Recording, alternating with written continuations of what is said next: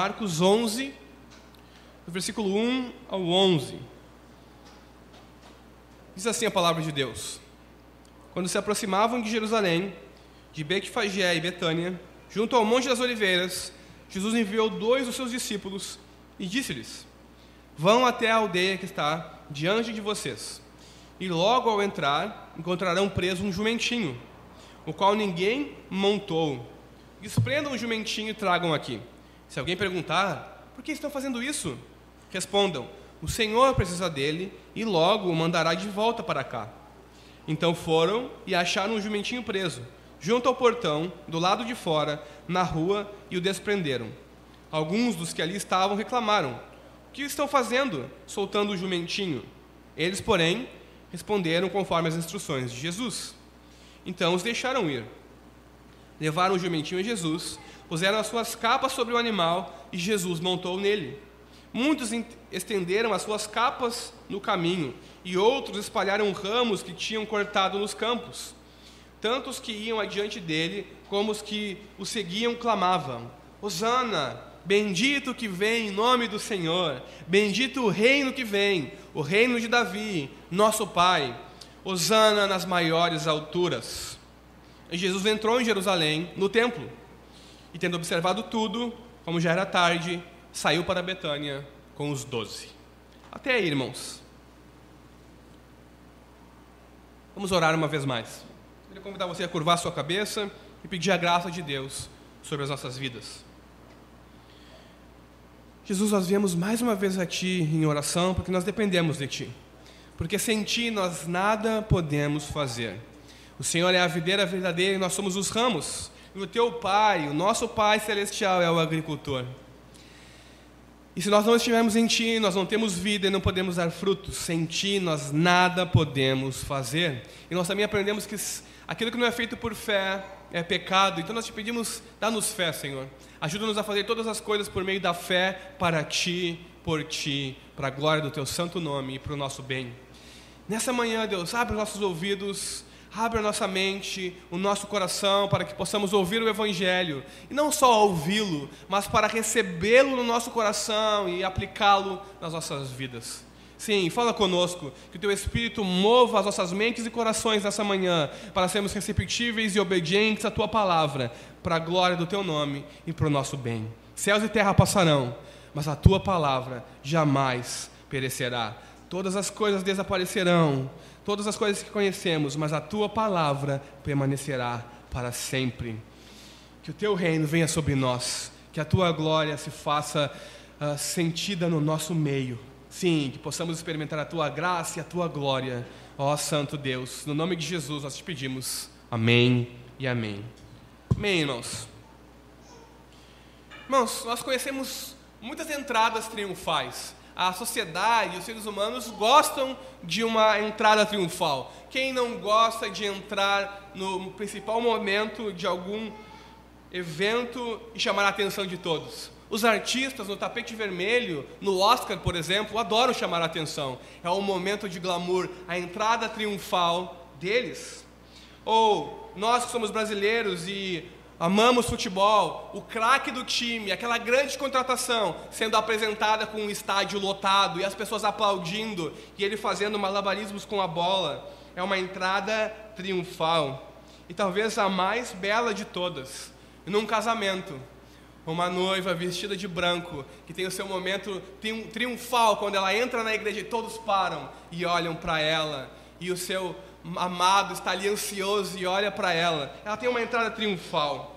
Essas são imagens conhecidas de entradas triunfais, que a nossa sociedade gosta de produzir, que nós, como seres humanos, gostamos. Nessa manhã, nós vamos falar também sobre uma entrada triunfal, mas uma entrada triunfal que é completamente diferente de tudo o que nós podemos imaginar que significa triunfal.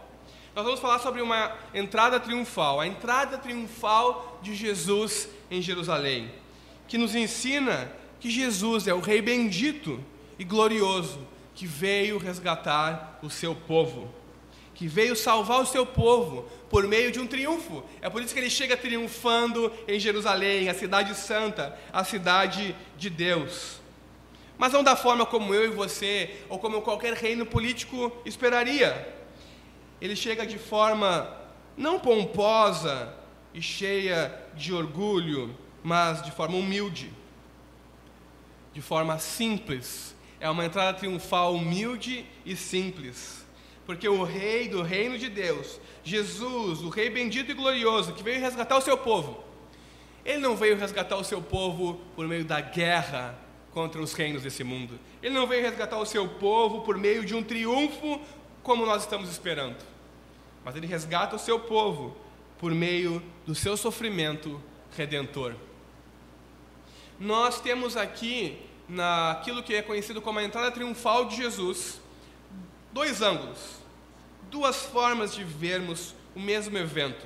Nós vemos glória, por um lado, Jesus montando num jumentinho que nunca tinha sido montado, algo que era destinado somente aos reis daquela época, um animal que não era montado por ninguém mais a não ser o rei, com as pessoas despejando, uh, depositando as suas vestes para que Jesus passasse, com as pessoas com ramos de palmeira saudando Jesus para que ele passasse. Então nós vemos a glória de Jesus, a sua entrada triunfal. Mas nós também vemos a humilhação de Jesus logo depois da sua entrada triunfal em Jerusalém, quando ele não é reconhecido pelos líderes do templo, quando ele entra no templo e nada acontece, quando Jesus olha os arredores do templo e vai embora para Betânia. O rei da cidade santa, o grande Senhor de Israel, chega, é recebido com glória, mas aquelas pessoas logo se esquecem dele e ele se torna alguém esquecido. Nós vemos aqui a humildade do servo do Senhor, a humildade do rei Jesus, o rei do reino de Deus. Então nós temos aqui duas visões das quais eu gostaria de conversar nessa manhã, de um mesmo evento. Mas antes disso, um pouco de contexto aqui para nós. Jesus ele estava indo de Jericó, onde ele estava, para Jerusalém. E essa é uma caminhada de aproximadamente 25 quilômetros. Uma grande caminhada e uma caminhada íngreme. Jericó fica. Jericó é uma das cidades uh, mais baixas em relação ao nível do mar do mundo. E Jerusalém é uma das cidades mais elevadas, fica aproximadamente 200 e tantos metros acima do nível do mar. Então Jesus teve uma grande caminhada íngreme até Jerusalém. E ele estava indo para Jerusalém para realizar o propósito de Deus para a sua vida. Nós estamos aqui na última semana de vida de Jesus. A festa da Páscoa judaica estava se iniciando. E é por isso que ele estava indo para Jerusalém. Porque todo judeu que estava em Jerusalém ou os arredores, ele tinha o dever de ir até Jerusalém para celebrar a Páscoa judaica. Se você se encontrasse num raio de aproximadamente 25 quilômetros da cidade santa e você fosse judeu, você tinha homem, você tinha como dever ir à cidade santa para celebrar a Páscoa em Jerusalém. Na Páscoa judaica, na Páscoa original dos judeus, eles celebram o êxodo do Egito. Vocês se lembram do livro de Êxodo, onde Deus envia pragas contra os egípcios que não queriam permitir que o povo de Deus saísse livre e com, as, com seus bens, com as suas posses uh, do Egito. O faraó queria que eles permanecessem escravos, mão de obra qualificada e grátis. Ele não queria que eles fossem embora. Então Deus, com um braço forte, com mão poderosa, humilha os deuses do Egito, humilha os senhores do Egito, enviando pragas, até o ponto de a última praga ser a morte dos primogênitos. E naquela noite onde Deus mata todo o primogênito, onde o sangue do cordeiro não estava nos umbrais das portas, acontece a libertação dos filhos e filhas de Israel do cativeiro do Egito. Eles saem do Egito com as suas posses, com os seus bens, com os seus animais e vão em direção ao deserto para celebrar no monte de Deus a vitória de Deus sobre os egípcios. Então, quando Jesus está indo para Jerusalém, ele está indo celebrar, junto com todos os outros judeus da época, a vitória de Deus sobre os egípcios, a libertação do povo de Israel, que era escravo e se tornou livre pelo poder de Deus. Então eles celebravam a libertação de Deus da escravidão. Ou seja, Páscoa é igual a tempo de celebrar a liberdade. Só que no contexto específico do primeiro século de Jesus e dos judeus, eles também ansiavam, eles não só celebravam a liberdade antiga, eles também ansiavam por um novo ato de Deus, semelhante ao Êxodo, para que houvesse uma nova libertação. Naquele tempo, a nação de Israel, eles eram escravos, por assim dizer, eles eram livres até onde se podia, mas eles eram escravos do maior império do mundo. Eles eram servos subalternos ao poder bélico militar de Roma. Roma e o seu César era quem mandava e desmandava em todo o Israel, assim como inúmeras nações da época. Roma era o maior império daquela época e foi o maior, o maior e último império do mundo antigo. Então a Páscoa era tempo de celebrar a liberdade, aquilo que Deus fez no passado.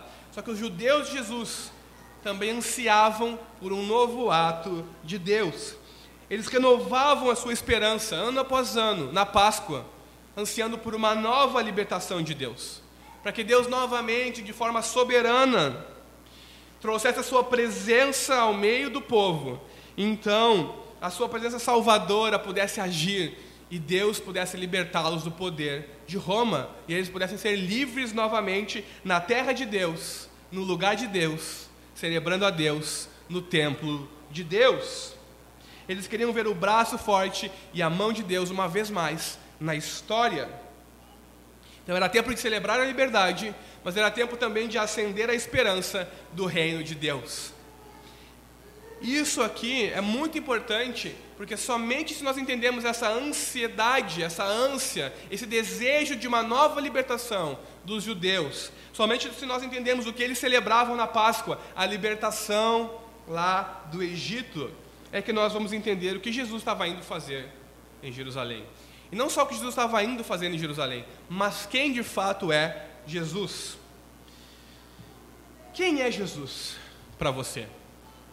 É alguém que viveu há aproximadamente dois mil anos, alguém muito sábio, que disse palavras muito bonitas, que tinha frases fortes, que era um líder religioso. Quem é Jesus para você? Independente do que as pessoas pensam a respeito de Jesus, há uma verdade a respeito de Jesus. Ele é o Messias de Israel, o Rei de Israel, o Filho de Davi, o Filho de Deus. Então, tudo o que Marcos faz, quando ele escreve esse capítulo 11 do seu Evangelho, essa breve narrativa de como Jesus chega em Jerusalém é planejado, está como que linkado, conectado a todas as esperanças, anseios do povo da época e funciona para enfatizar o ponto de que Jesus é esse Messias de que Jesus é o filho de Davi, de que Jesus é o rei de Israel, tão aguardado e prometido. Mas como que nós sabemos que Jesus é o rei de Israel? Jesus é o Messias prometido, Jesus é o filho de Davi. Para isso nós temos que voltar um pouco no tempo, um pouco, na verdade eu diria muito, até o início. Quando Deus cria céus e terra, Ele cria pela Sua palavra. Ele cria por meio do Deus Filho, por meio de Jesus, Deus Filho. Nós sabemos que Deus criou os céus e a terra e os seres humanos, a sua imagem e a sua semelhança. E os nossos primeiros pais, Adão e Eva, eles fazem a única coisa que Deus pediu ou ordenou para que eles não fizessem. Não, que eles não comessem da árvore do conhecimento do bem e do mal. Que no dia que eles comessem da árvore do conhecimento do bem e do mal, eles certamente morreriam. Então eles desobedecem a Deus. E nós temos aquilo que nós conhecemos como a queda do homem no pecado. Nós nos afastamos de Deus, caímos em pecado, recebemos a maldição da morte. O mundo agora também não é mais um paraíso, como no Éden. O mundo agora também sofre e produz espinhos e abrolhos, produz ervas daninhas junto com as boas dádivas das árvores frutíferas. O mundo também foi amaldiçoado, toda a criação, todo o cosmos, todo o universo caiu por causa do pecado e agora clama e anseia pelo Rei do reino de Deus. Mas Deus não deixou as coisas assim. Logo, quando o homem e a mulher pecam, Deus faz uma promessa. Ele promete a Eva, a mulher, que um dia a semente da mulher viria e destruiria a serpente. E a serpente representa o inimigo, o diabo, o Satanás, aquele que tentou Adão e Eva e os fez cair em pecado. Deus promete, logo após a queda do homem no pecado, um redentor. Alguém que viria e consertaria todas as coisas. A semente da mulher.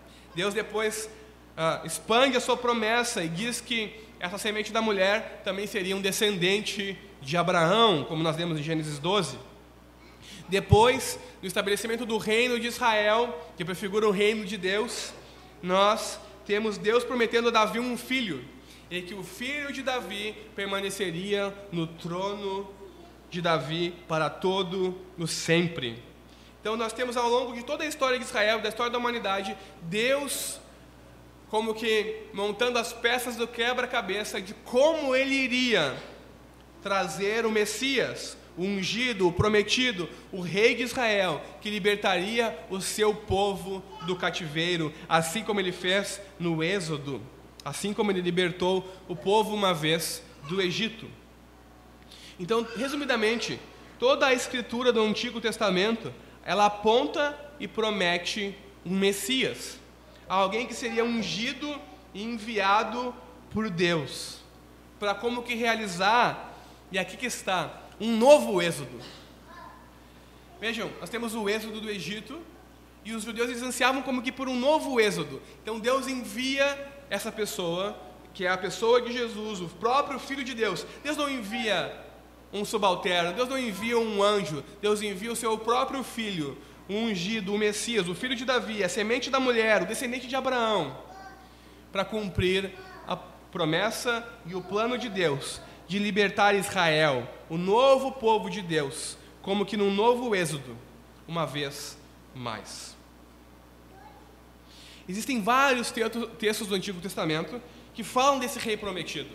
Em Isaías, nos Salmos, em outros, em Gênesis, por exemplo, mas Existem dois textos que são interessantes e fundamentais para nós aqui, que estão completamente conectados à passagem de Marcos, capítulo 11. Se você pode, abre a Bíblia de vocês comigo em Zacarias, capítulo 9.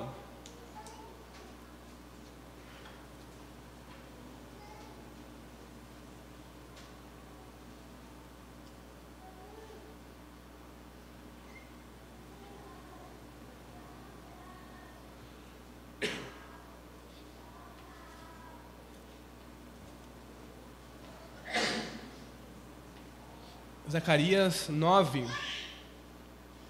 Você pode depois ler do versículo 9 em casa até o final do capítulo 9. Mas vamos ler apenas o versículo 9 agora, por causa do tempo. Perdão. Diz assim a palavra de Deus: Alegre-se muito, ó filha de Sião. Exulte, ó filha de Jerusalém. Eis que o seu rei vem até você, justo e salvador, humilde montado em um jumento, num jumentinho, cria de jumenta. Vejam, alguns séculos antes, Deus deu a Zacarias e ele fez uma profecia. E ele disse que o rei de Israel, o justo, o Salvador, viria até a cidade santa, montado num jumento, numa jumentinha. Um jumentinho, cria de uma jumenta. Mas também tem outro texto em Gênesis, capítulo 49. Primeiro livro da Bíblia, capítulo 49. Se você puder abrir comigo. Apenas os versículos 10 e 11. Nessa passagem, Jacó, Israel, profetiza para os seus filhos. E num determinado momento ele diz o seguinte: ampliando não só para os seus filhos, mas Deus o está usando para falar sobre o rei vindouro. E ele diz o seguinte: O cetro não se afastará de Judá, versículo 10, nem o bastão sairá de entre os seus pés, até que venha Siló, e a ele obedecerão os povos. Ele amarrará o seu jumentinho à vide, e o filho da sua jumenta a videira mais excelente. Lavará as suas roupas no vinho e a sua capa em sangue de uvas. Então percebam, quando Jesus está indo para Jerusalém, ele intencionalmente, conhecedor das escrituras de Israel, está cumprindo as profecias referentes ao Messias, ao Rei. Então ele intencionalmente manda os seus dois discípulos irem até a cidade e dar a eles instruções em tal lugar, em tal rua, em tal casa, vai ter um jumentinho que nunca foi montado antes. Então vocês vão lá e vão desamarrar o jumentinho e trazer aqui. Se alguém perguntar para vocês, epa, o que vocês estão fazendo? Esse jumentinho é meu, não é de vocês. Digam que o Senhor precisa dele. E com essas palavras eles permitirão que vocês possam ir. Vejam, Jesus aqui não está indo para Jerusalém e vai ser preso e é vítima das circunstâncias. Jesus está indo para Jerusalém intencionalmente. Ele é Senhor soberano das suas ações. Ele é Senhor soberano de todas as coisas. Ele faz as coisas conforme a vontade de Deus, para a glória de Deus. Ele sabia que havia um jumentinho lá. Ele mandou seus discípulos ir lá pegar. Ele sabia que ele ia para Jerusalém para ser morto, para ser traído, preso, crucificado e morto. No capítulo 10 do Evangelho de Marcos, ele diz exatamente isso para os seus discípulos. Nós estamos indo para Jerusalém. Lá eles vão prender o filho do homem. Lá o filho do homem será traído. Lá o filho do homem será julgado num julgamento completamente iníquo, entregue às mãos dos gentios, o poder do Império Romano daquela época, e será crucificado. Mas Jesus diz: ao terceiro dia, o filho do homem vai ressuscitar. Vejam, Jesus sabia o que ele estava fazendo, e aqui intencionalmente e soberanamente ele está cumprindo as profecias do Antigo Testamento a respeito dele próprio. Porque ele está indo para Jerusalém cumprir o plano eterno de Deus de salvar o seu povo. Jesus está aqui deliberadamente realizando uma ação simbólica profética. Ele está cumprindo Zacarias 9:9 e Gênesis 49, 10 e 11, porque ele é o Messias, pacífico e gentil, Zacarias 9. Ele é o rei que governa com um cetro forte com bastão de Gênesis 49, 10 e 11, porque ele é o rei do reino de Deus. E ao ir para Jerusalém, ao ir para Jerusalém, ele está inaugurando o reino de Deus, porque em breve ele vai morrer na cruz e ressuscitar, e então inaugurar o reino de Deus. Então, quem é Jesus? Jesus é o Messias, o rei do reino de Deus. Ele está aqui obedecendo a Deus, indo inaugurar o reino de Deus em Jerusalém. O que ele está indo fazer em Jerusalém? Jesus está indo para Jerusalém inaugurar o reino de Deus. Como Jesus está indo para Jerusalém inaugurar o novo reino de Deus? Como ele vai inaugurar o reino de Deus? Através da sua morte e ressurreição. Porque Jesus, através da sua morte e ressurreição, ele realiza um novo êxodo ou seja, ele vai libertar todos aqueles que depositam a sua fé nele. Agora, não de um reino ímpio e político, como foi em relação aos egípcios no primeiro Êxodo. Não, ele não vai agora só libertar o povo de Israel dos romanos. Ele vai libertar todo o seu povo, todos aqueles que depositam a sua a fé nele, a sua esperança nele, por meio do sofrimento dele na cruz. Ele vai libertar eles, vai fazer com que eles façam um êxodo das trevas para a luz, do reino da morte para o reino do Filho de Deus. Jesus, ele foi até Jerusalém para, por meio do seu sofrimento, da sua morte e ressurreição, trazer a paz que eu e você tanto ansiamos, que eu e você tanto desesperadamente precisamos.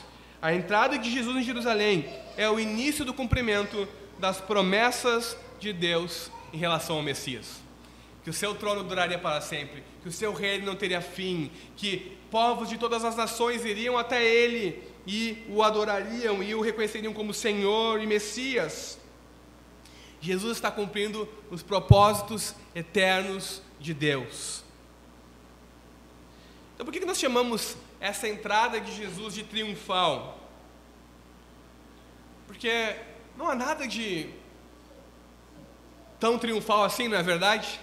Um homem simples da Galiléia montado num jumento, com outras pessoas, com os ramos de palmeira cortados ali na hora, alguém jogando as suas roupas no chão para que o jumentinho passasse. Nós olhamos assim, não parece tão triunfal assim, não parece tão glorioso. Um jogador de futebol sendo apresentado no estádio é mais glorioso, tem fogos de artifício, tem televisão, tem foto, tem redes sociais. Por que, que a entrada de Jesus é triunfal, afinal de contas? Porque Jesus está agindo como o rei que é aqui. Ele está intencionalmente demonstrando que ele é rei. Durante o Evangelho de Marcos inteiro, Jesus cura cegos, Jesus cura coxos, Jesus cura surdos, Jesus ressuscita pessoas dos, dos mortos, Jesus faz inúmeros milagres, ele multiplica poucos pães e poucos peixes e alimenta uma multidão de mais de 5 mil homens e mulheres e crianças. Mas sempre que tentam coroá-lo rei, sempre que tentam chamá-lo de Messias, ele se esconde. Porque ainda não é o momento dele. Mas aqui, agora, abertamente, ele chama um jumentinho que nunca haviam montado, uma, uma, uma, um animal real, onde nenhum outro havia sido montado ainda, era utilizado apenas pela realeza, uma montaria real, digamos assim. E o povo está o saudando. O povo está o reconhecendo como rei. Osana, bendito o que veio em nome do Senhor. Então Jesus entra de forma triunfal, porque ele está entrando como o rei que de fato ele é. O rei que vai realizar a missão de Deus e vai assumir o seu reinado na cidade de Deus, no templo de Deus, no lugar de Deus. É por isso que nós chamamos isso de a entrada triunfal. E as pessoas daquela época, entendendo ou não, entendendo completamente isso ou não, elas adoram a Jesus como o Messias que ele era e o reconhecem como o rei que ele era. Logo depois elas vão virar as costas para ele e vão gritar: crucificam, crucificam. A mesma multidão que gritou Osana nas maiores alturas, bendito aquele que veio, vai gritar logo depois: crucificam. Mas aqui eles reconheceram Jesus como o rei. No mundo antigo, especialmente no Oriente Próximo, não havia rua asfaltada como aqui. Bom, se bem que Rio Grande tem bastante rua de terra, né? Então, se você mora numa rua de terra, você tem um pouco da experiência dos antigos de poeira e de sujeira. E ninguém pega as suas roupas e joga numa rua de terra para alguém montado num jumentinho passar por cima. Não é verdade? Você basicamente perdeu aquela roupa ou até conseguir lavá-la, você não é capaz de utilizá-la. E foi exatamente isso que as pessoas fizeram, porque eles estavam reconhecendo em Jesus o rei prometido. Só se pegava ramos de palmeiras daquela época, ou ramos de outros galhos, e se sacudia para alguém que era vitorioso numa batalha, para alguém que vinha em glória, em poder, depois de uma grande batalha, e entrava na cidade e recebia as honrarias. Por exemplo, os Césares romanos adoravam isso depois de uma grande batalha, que eles não lutavam, é claro, somente os seus soldados, eles vinham com seus generais em triunfo, em pompa, em honra, e as pessoas celebravam eles, eles faziam uma procissão no seu cavalo, na sua montaria real. Mas Jesus é humilde. Jesus não é como os reis deste mundo. Jesus é um rei diferente. Ele é um rei humilde. Ele vem para cumprir a profecia de Zacarias. Justo Salvador, humilde, montado em um jumento, num jumentinho cria de uma jumenta. Ele cumpre a profecia e traz sobre si a realeza da qual ele tem. É por isso que a entrada de Jesus é triunfal. É por isso que nós celebramos a entrada de Jesus tri triunfalmente em Jerusalém e damos início à celebração da Semana Santa, da Semana da Páscoa, porque este é o penúltimo domingo de vida de Jesus. Agora Jesus está entrando em Jerusalém, estamos entrando na Semana Santa, onde Jesus vai purificar o templo, vai ensinar no templo, vai combater os líderes religiosos, vai ser traído, preso, julgado, crucificado, morto e vai ressuscitar no próximo domingo. E o que, que tudo isso tem a ver comigo e com você? Alguém que se dizia o Messias, o filho de Davi, o filho de Deus, que morreu aproximadamente dois mil anos atrás numa cruz como um criminoso comum, julgado e condenado pelo Império Romano, pelos líderes religiosos do seu próprio povo o que, que isso tem a ver comigo e com você? Os gritos de Osana da multidão representam o que Jesus foi fazer em Jerusalém e o que isso tem a ver comigo e com você. Osana é uma palavra hebraica que mistura louvor exuberante, adoração fervorosa, com uma oração curta, rápida, para que Deus salve o seu povo. Porque Osana significa exatamente algo como salva-nos agora, salva-me agora. Veja, é uma adoração a Deus, mas estamos também numa oração pedindo: salva-me agora, salva-nos agora. Quando a multidão que estava Osana nas maiores alturas, nas maiores alturas aqui é uma forma de não dizer o nome de Deus. Os judeus eles não dizem o nome de Deus até hoje. Então eles usavam outras expressões. Osana nas maiores alturas. É basicamente, ó Deus, salva-nos agora. Eles estão reconhecendo o rei vindouro. Eles estão vendo o rei entrar em Jerusalém.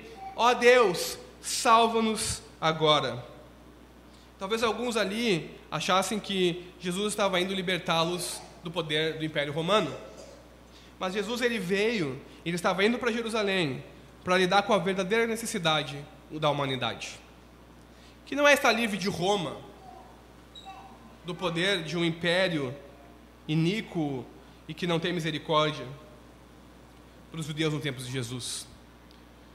Que não é ter paz, prosperidade, casa na praia, casa no campo, como nós, modernos, tanto desejamos.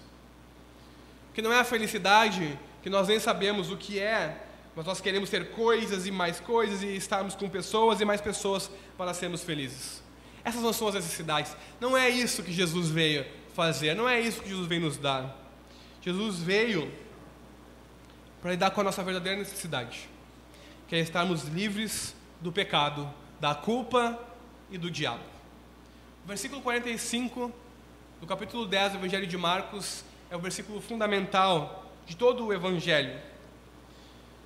E ele diz que Jesus veio para dar a sua vida em resgate por muitos. O filho do homem, Jesus, não veio para ser servido como os reis desse mundo.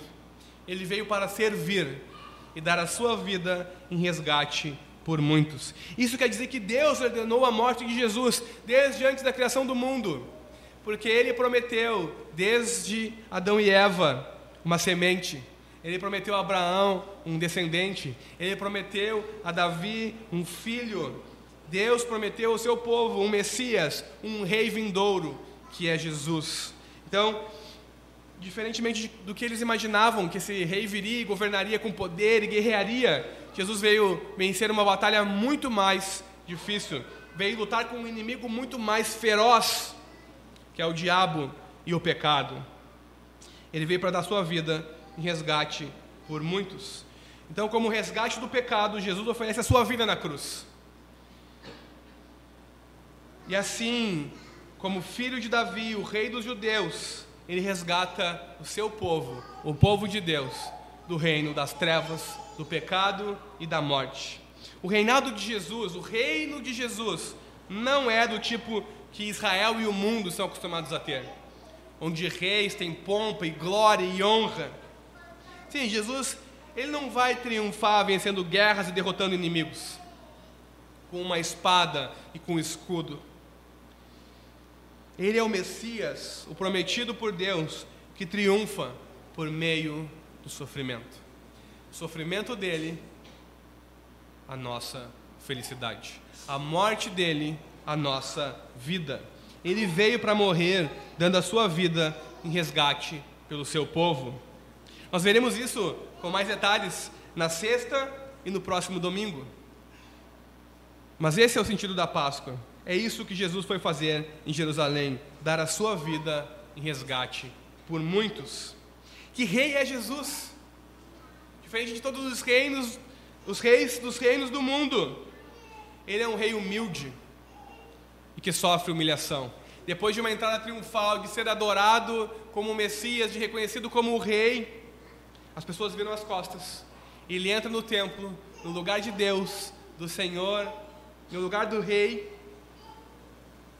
e ele é rejeitado. Ele que é o próprio grande sacrifício que vai ser oferecido a Deus na Páscoa, ele é rejeitado. Os líderes religiosos viram as costas. não querem saber de Jesus.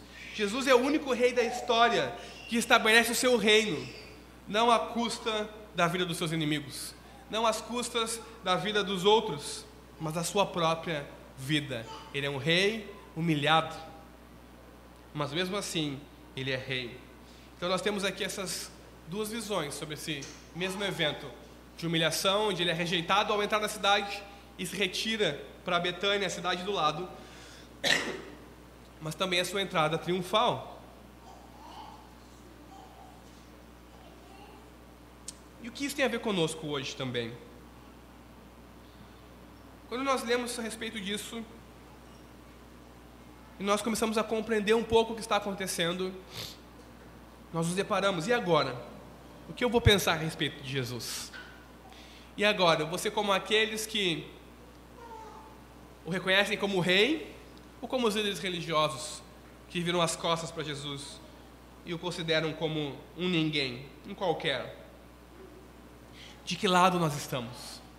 Dos discípulos de Jesus ou dos inimigos de Jesus? Será que nós vamos abandonar Jesus no primeiro sinal de problemas? Como a multidão, a multidão adorou Jesus como o rei, como o Messias, mas no primeiro sinal de problema eles abandonaram Jesus e gritaram: crucificam, crucificam. Eles estavam no momento vacinando Jesus como rei, no outro o condenando à morte. Ou nós vamos ser fiéis, mesmo durante as horas difíceis, de agonia, de dor, de sofrimento, como no Getsemane. O que nós vamos fazer a respeito de Jesus? Porque quando Jesus entra em Jerusalém, quando ele entra em Jerusalém, isso significa que tem a ver comigo e contigo. Porque eu e você precisamos ser salvos. O que Jesus foi fazer em Jerusalém não foi só salvar os judeus, mas salvar todo aquele que deposita a sua fé nele. E todos nós, eu e você, precisamos ser salvos. Mas Jesus não veio cumprir a nossa agenda política. Ele não veio nos salvar da forma que nós queremos. Ele não é o rei que nós imaginávamos que ele é.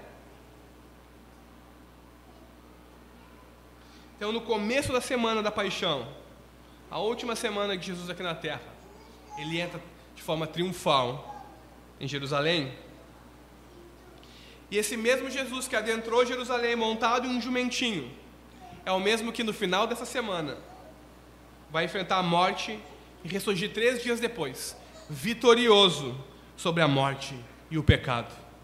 Ele é o mesmo que depois de 40 dias na terra ensinando seus discípulos, vai subir aos céus e assentar à direita de Deus e começa então a governar e reinar de modo soberano sobre tudo e sobre todos. Ele é o mesmo Jesus que voltará sobre as nuvens para julgar os vivos e os mortos com poder e glória. Ele julgará todos os que o rejeitaram e salvará todos os que o receberam como rei que ele é. O mesmo Jesus que está agora sendo humilhado é o mesmo Jesus que hoje é Senhor glorificado. Então, o que nós faremos em relação a Jesus? Eu e você estamos preparados para a sua volta, eu e você estamos preparados para o seu reino. Como o rei bondoso que ele é, ele nos chama a nos arrependermos dos nossos pecados e a depositarmos a nossa fé nele. Porque somente quem deposita a sua fé em Jesus como o rei que ele é, como o salvador que ele é, como o Senhor que ele é, como Deus que ele é, vai escapar da ira vindoura de Deus. É sobre isso que é a Páscoa. É sobre isso que nós vamos conversar na sexta e no domingo. O que Jesus fez para nos livrar da ira de Deus. Um rei entrando de forma triunfal em Jerusalém, que pelo seu sofrimento nos faz ter vida, nos tira da morte e das trevas. Estamos preparados para nos encontrarmos com esse rei, dobrarmos nossos joelhos e confessarmos que ele é Senhor, ou seremos julgados por ele, por não acreditarmos nele, por sermos seus inimigos? A escolha está diante de nós. E que nessa Páscoa nós possamos nos arrepender dos nossos pecados, nos voltarmos para Jesus. Porque todo aquele que vai até Jesus, ele é um rei bondoso. Ele perdoa pecados, ele tem poder para isso. E ele nos recebe na família de Deus. Amém? Vamos orar? Vamos agradecer a Deus a sua bondade, a sua morte em nosso favor. Jesus.